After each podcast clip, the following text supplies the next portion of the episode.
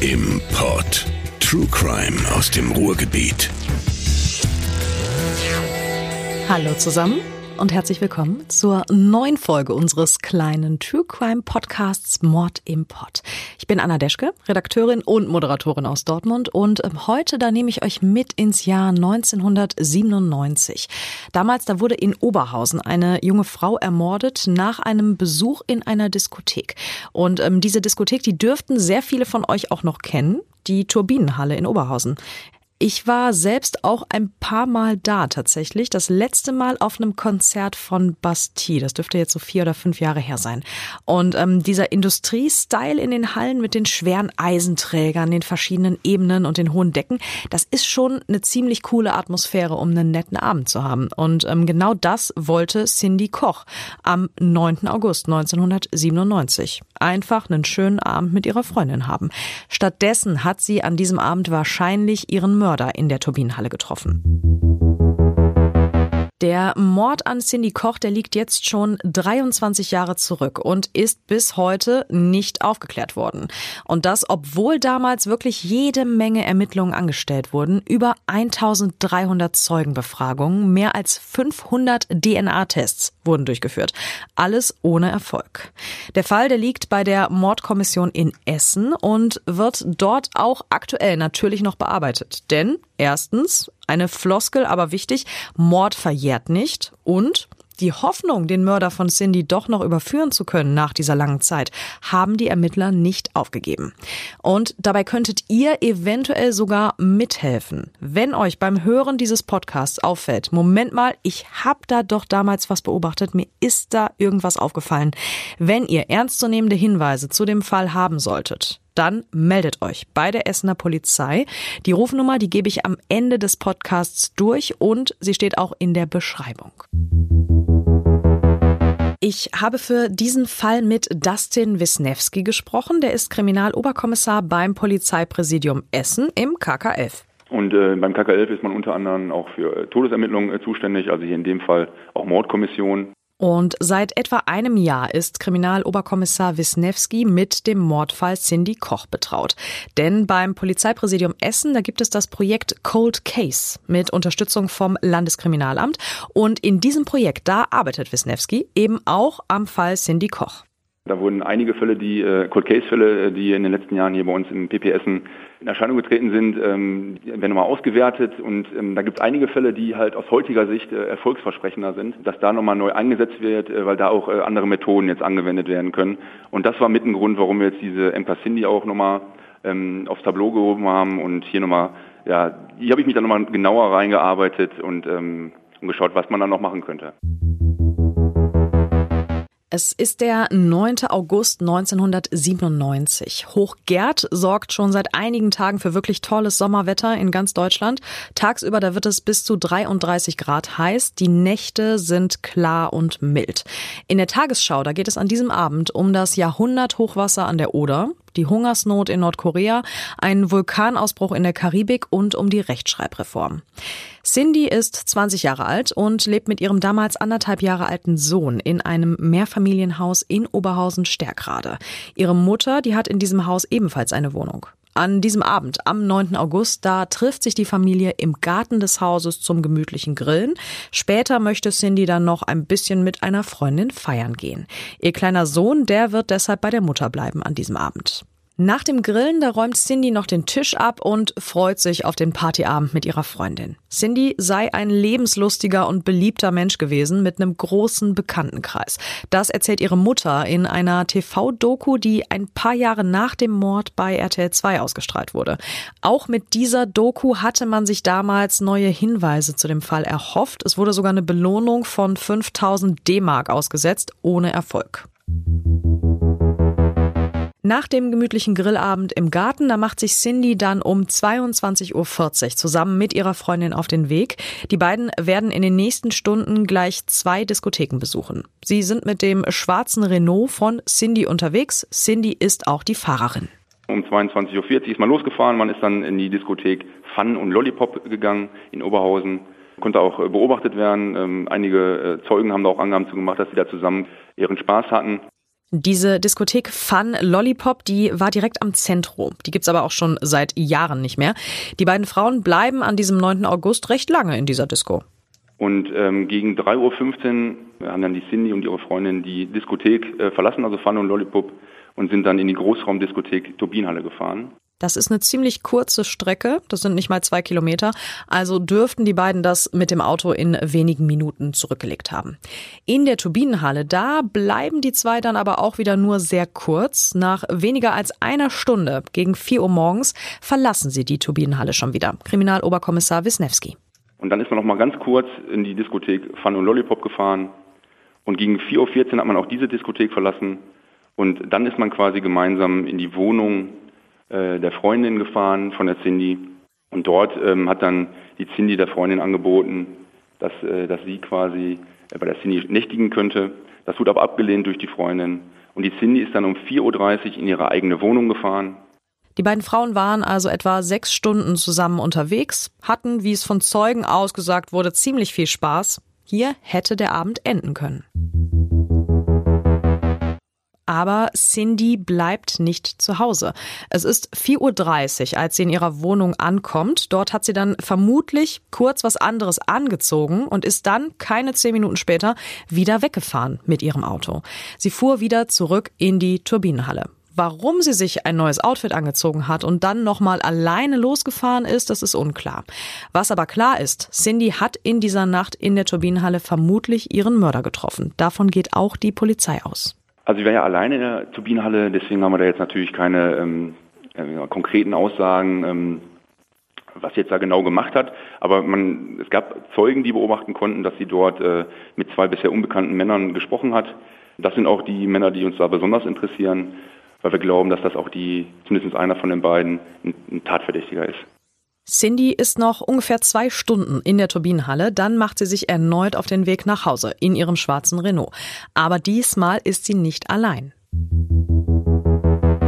Cindy nimmt jemanden mit zu sich nach Hause in ihrem Auto. Allerdings bei dieser letzten Fahrt der Nacht, da ist Cindy nicht mehr die Fahrerin des Autos, sondern vermutlich sitzt ihr Mörder am Steuer.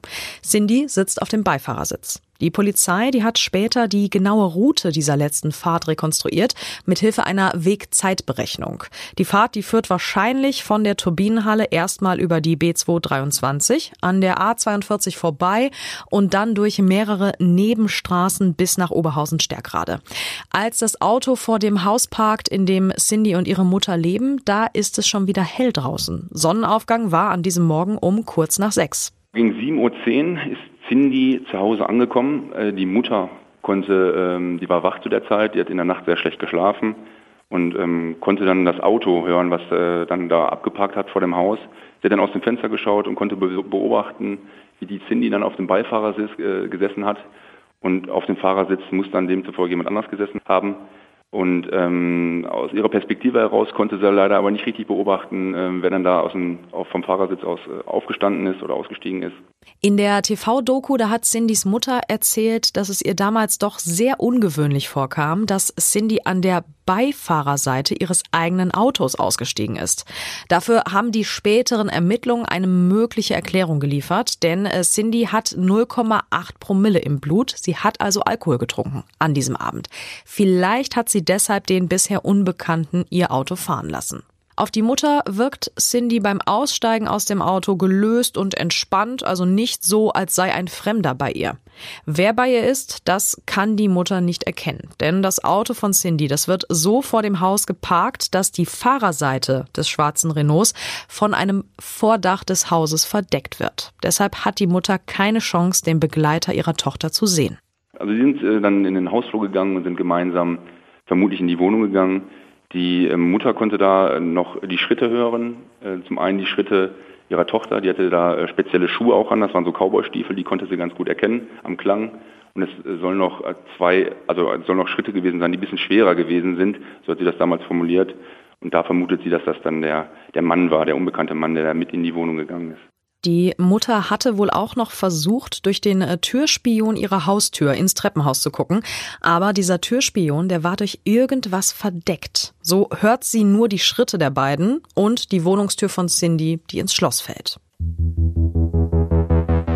Am nächsten Tag, da möchte die Mutter Cindy erstmal nicht stören. Die, Mutter hat ja, ähm, hat ja beobachten können, äh, wie ihre Tochter gemeinsam mit wahrscheinlich einem Täter, also zumindest einer, einer Person, männlichen Person hier äh, in die Wohnung gegangen ist. Ja, unter dem Eindruck, dass sie wahrscheinlich auch die ganze Nacht jetzt hier äh, Party gemacht hat, hat sie, ähm, hat sie erstmal davon abgesehen, in die Wohnung zu gehen, weil sie ihre Tochter erstmal ausschlafen lassen wollte. Und ähm, man hatte sich eigentlich da verabredet, dass man ähm, gemeinsam zu Mittag isst. Aber Cindy kommt zum Mittagessen nicht nach unten. Die Mutter wartet noch bis zum Abend und wundert sich, dass Cindy ihr Kind noch immer nicht abgeholt hat. Dann beschließt sie, nach oben in die Wohnung ihrer Tochter zu gehen. Und ähm, gegen 20.25 Uhr ist sie dann in die Wohnung gegangen, hat einen Schlüssel auch gehabt, hat die Wohnungstür aufgeschlossen und konnte dann ihre Tochter tot im Bett auffinden. Cindy liegt tot auf ihrem Bett. Sie trägt keine Kleidung, Schnitt und Stichverletzungen sind auf dem Körper zu erkennen. Ähm, wir gehen bisher davon aus, dass es eventuell ähm, in der Wohnung von Cindy zu einem Streit gekommen ist zwischen dem Täter und der Cindy.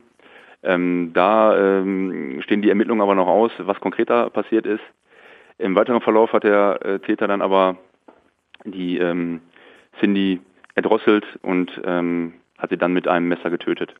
Mehr möchten die Ermittler zum genauen Ablauf der Tat noch nicht preisgeben, denn der Fall ist ja noch nicht geklärt. Mehr Details wären dann Täterwissen. Also äh, Täterwissen bedeutet, ähm, dass es für uns natürlich nicht gut wäre, wenn ähm, ja, Täterwissen preisgegeben werden würde in der Presse. Wenn wir jetzt beispielsweise hier, ähm, ja, wenn Einzelheiten da bekannt sein würden, dann könnten wir die auch in der Vernehmung nicht vorhalten. Und äh, das wird letztendlich den Beweiswert mindern vor Gericht. In einem Wikipedia-Artikel wird dazu ein Text von Ralf Eschelbach zitiert, der ist Richter am Bundesgerichtshof. Das umfassende Täterwissen mit Tatdetails erschließt sich den Strafverfolgungsbehörden erst durch das vollständige Geständnis des Täters. Ein Indiz für spezifisches Täterwissen lässt sich nur annehmen, wenn der Beschuldigte objektiv nachprüfbare Informationen offenbart, die zum Zeitpunkt der Vernehmung den Strafverfolgungsbehörden noch unbekannt waren. Und weiter heißt es dann im Artikel, was bereits durch Medienveröffentlichung bekannt ist, gilt allerdings nicht als Täterwissen. Deshalb halten sich die Ermittlungsbehörden mit der Veröffentlichung von Informationen zurück, weil sie damit Täterwissen preisgeben, das durch die Veröffentlichung keine Beweiskraft mehr besitzt. Und genau deshalb werden wir die Ereignisse in der Wohnung von Cindy hier heute nicht genau besprechen. Was aber bereits bekannt ist und auch wesentlicher Teil der Ermittlungen war, es wurde Blut am Tatort gefunden, das nicht zu Cindy gehört. Also ich kann nur so viel sagen, dass an Spurenträgern, die wirklich eine Tatrelevanz haben, männliche DNA extrahiert werden konnte, also männliche DNA festgestellt werden konnte. Und das war von ein und derselben Person. Das war ein männlicher Spurenleger. Das kann ich bestätigen, ja. Also scheint sich der Täter auch verletzt zu haben an diesem Abend. Davon kann man ausgehen, ja. Also ähm, ich will jetzt nicht ins Detail gehen, wo genau die Spurenträger waren und äh, die, die Blutspuren hier vom Täter, aber ähm, es scheint so, als ob er sich bei der Tat verletzt hat, ja. Mit der DNA des Täters haben die Ermittler schon mal etwas sehr Wichtiges in der Hand. Die Ermittlungen, die laufen auch sofort an. Also aus äh, heutiger Sicht kann ich nur sagen, dass da die Ermittlungen wirklich sehr, sehr umfangreich waren. Also das war ähm, ein Fall, wo insgesamt 1378 Personen erfasst und angehört wurden. Hier wurden ähm, 889 Spuren erfasst und nachgegangen. Man hat ja diese männliche DNA auch äh, gefunden von dem Täter, deswegen hat man auch hier 500, 577 DNA-Analysen im Auftrag gegeben und, und 473 daktyloskopische Vergleichsabdrücke wurden genommen von unterschiedlichsten Personen. Also da wurde ein sehr, sehr großer, ja auch zu Recht Aufwand betrieben. Leider haben die Ermittlungen bislang nicht zur Ergreifung des Täters geführt. Falls sich das gerade noch jemand von euch gefragt hat, daktyloskopische Vergleichsabdrücke sind schlicht Fingerabdrücke. Die in der Wohnung und im Auto gefundenen Fingerabdrücke wurden also mit 473 Personen abgeglichen, ohne Erfolg. Zu Beginn der Ermittlung, da geht man noch davon aus, dass es sich um einen Bekannten von Cindy gehandelt hat. Das hat sich aber mittlerweile geändert. Davon gehen wir aktuell nicht aus weil äh, der ganze Bekanntenkreis eigentlich ähm, damals auch die DNA Vergleichsproben abgegeben hat. Das natürlich weiß man jetzt in dem Fall nicht. Vielleicht ist es auch ein Bekannter, der noch nicht äh, DNA-mäßig erfasst wurde. Ähm, da, da müssen wir die Ermittlungen noch abwarten. Die Zahl der Menschen, die damals nach dem Mord zu dem Fall befragt werden, ist mit 1378 extrem hoch. Das ist natürlich auch den Umstand geschuldet, dass sich das, man die Vortatphase hier in der Turbinenhalle äh, wahrscheinlich abgespielt hat. Und am Abend des 9. August 1997, da waren insgesamt ungefähr 2500 Menschen in der Turbinenhalle. Und einige von denen haben auch etwas beobachtet. Ja gut, wir haben zumindest die, die Personenbeschreibungen ähm, zu, zu zwei Personen, die sich äh, in der kurzen Phase, als die Cindy alleine nochmal in die Turbinenhalle gefahren ist, mit ihr da äh, unterhalten haben. Diese beiden Personenbeschreibungen, die hören wir jetzt. Der eine Mann hat äh, mit der Cindy an, an einem Stehtisch gestanden, unmittelbar an einer Tanzfläche. Äh, der Mann wird wie folgt beschrieben, äh, ca. 1,80 bis 1,85 Zentimeter groß, 25 Jahre alt circa, schlanke Gestalt, dunkles, glattes, nach hinten gekämmtes Haar, vermutlich Südländer, war mit dunkler Jeanshose und dunklen, kurzärmeligen Oberteil bekleidet. Und die, äh, die zweite Person, die da beschrieben wurde, die konnte im, im Kassenbereich beobachtet werden, zusammen mit der Cindy. Das ist abermals eine 1,80 bis 1,90 Zentimeter große Person gewesen, männliche Person gewesen, circa 25 Jahre alt, muskulös, sportliche Gestalt, lange schwarze bis über die Schulter reichende Haare, eventuell Zopf, war dunkel gekleidet, unter anderem mit kurzärmeligen Feinripp-Shirt mit äh, Knopfleiste. Also wie ich finde, sind das schon ziemlich genaue Personenbeschreibungen, die da damals bei rumgekommen sind, hat aber bis jetzt nichts gebracht. Es gab im Laufe der Ermittlungen auch immer mal wieder Tatverdächtige, erzählt mir Kriminaloberkommissar Wisniewski. Also es gab immer wieder lose Tatverdächtige. Also ich sage jetzt bewusst lose, weil dann im Nachhinein sich der, der Tatverdacht nicht erhärtet hat. Also es wurden immer wieder Personen, äh, sind immer, immer wieder ins, ins Visier geraten. Ähm, letztendlich ist ja da auch immer entscheidend, ähm, man hat ja eine männliche DNA damals feststellen können und spätestens nach einem Abgleich ähm, hat der Tatverdacht sich dann nicht mehr erhärtet. Wie wir ja bereits in anderen Folgen dieses Podcasts besprochen haben, die Möglichkeiten der DNA-Analyse, die haben sich in den letzten Jahren extrem weiterentwickelt. Das könnte auch in diesem Fall hier hilfreich sein. Hier gibt es mittlerweile, also hier ähm, gute 20 Jahre später, ganz andere Möglichkeiten, ganz andere wissenschaftliche Methoden. Hier kann man zum Beispiel auch ein chronologisches Alter feststellen des Täters oder auch andere Eigenschaften des Täters anhand der DNA feststellen, die jetzt natürlich hier nochmal ähm, äh, hier nochmal ähm, hinzugezogen werden und äh, hier wird nochmal entschieden oder muss nochmal bewertet werden, ob die jetzt quasi auch eingesetzt werden. Mittlerweile sind 23 Jahre vergangen und der Mörder von Cindy Koch konnte noch immer nicht ermittelt werden. Ich fasse jetzt nochmal die Ereignisse kurz zusammen. Cindy Koch geht am Abend des 9. August 97 mit einer Freundin in Oberhausen feiern. Gegen 23 Uhr sind sie in der Disco Fun Lollipop am Centro. Diese verlassen sie gegen drei Uhr morgens und fahren zur Turbinenhalle. Dort bleiben sie aber nicht lange. Gegen vier Uhr fahren sie wieder. Cindy setzt ihre Freundin zu Hause ab und fährt ebenfalls mit ihrem Auto in ihre Wohnung. Sie geht aber nicht schlafen, sondern zieht sich nur schnell um und fährt alleine nochmal in die Turbinenhalle. Mittlerweile ist es 4.40 Uhr. Bis in die Morgenstunden bleibt Cindy in der Turbinenhalle. Von Zeugen wird sie dort mit zwei verschiedenen Männern beobachtet. Mit dem ersten unterhält sie sich an einem Stehtisch unmittelbar an einer Tanzfläche. Dieser Mann, der war laut Zeugen circa 1,85 Meter groß, 25 Jahre alt, schlank, dunkles, glattes, nach hinten gekämmtes Haar, vermutlich Südländer mit dunkler Jeans und dunklem, kurzärmeligem Oberteil bekleidet. Der Mann wäre heute also circa 50 Jahre alt. Mit dem zweiten Mann wird Cindy im Kassenbereich der Turbinenhalle gesehen. Auch dieser Mann soll circa 1,85 Meter groß gewesen sein, circa 25 Jahre alt, muskulös, sportlich, lange schwarze Haare, dunkel gekleidet. Auch dieser Mann wäre heute etwa 50. Um kurz nach 7 Uhr morgens kommt Cindy wieder nach Hause zurück in Begleitung. Sie sitzt auf dem Beifahrersitz ihres Autos. Ein Fremder, wahrscheinlich der Täter, fährt. Die Mutter beobachtet die Rückkehr ihrer Tochter, kann aber den Begleiter nicht sehen und somit auch keine Beschreibung abgeben. Am Abend wird Cindy dann von ihrer Mutter tot auf ihrem Bett gefunden. Von dem Begleiter, der mit ihr in der Wohnung war, fehlt jede Spur. Allerdings scheint er sich bei der Tat verletzt zu haben, denn es wird Blut und damit männliche DNA in der Wohnung von Cindy gefunden. Falls ihr jetzt beim Hören dieses Podcasts und bei der Zusammenfassung an irgendeiner Stelle gemerkt habt, Moment mal, ich habe da doch tatsächlich irgendwas beobachtet, mir ist da was aufgefallen. Wenn ihr ernstzunehmende Hinweise zu dem Fall Cindy Koch haben solltet, dann meldet euch bei der Essener Polizei. Für Essen die Vorwahl erstmal 0201 829 und dann die 0. Also die Rufnummer 0201 829 0. Und das war auch schon wieder die aktuelle Folge von Mord im Pott. Wir hören uns wie immer in vier Wochen wieder. Bis dahin, bleibt mir gesund. Mord im Pott. True Crime aus dem Ruhrgebiet.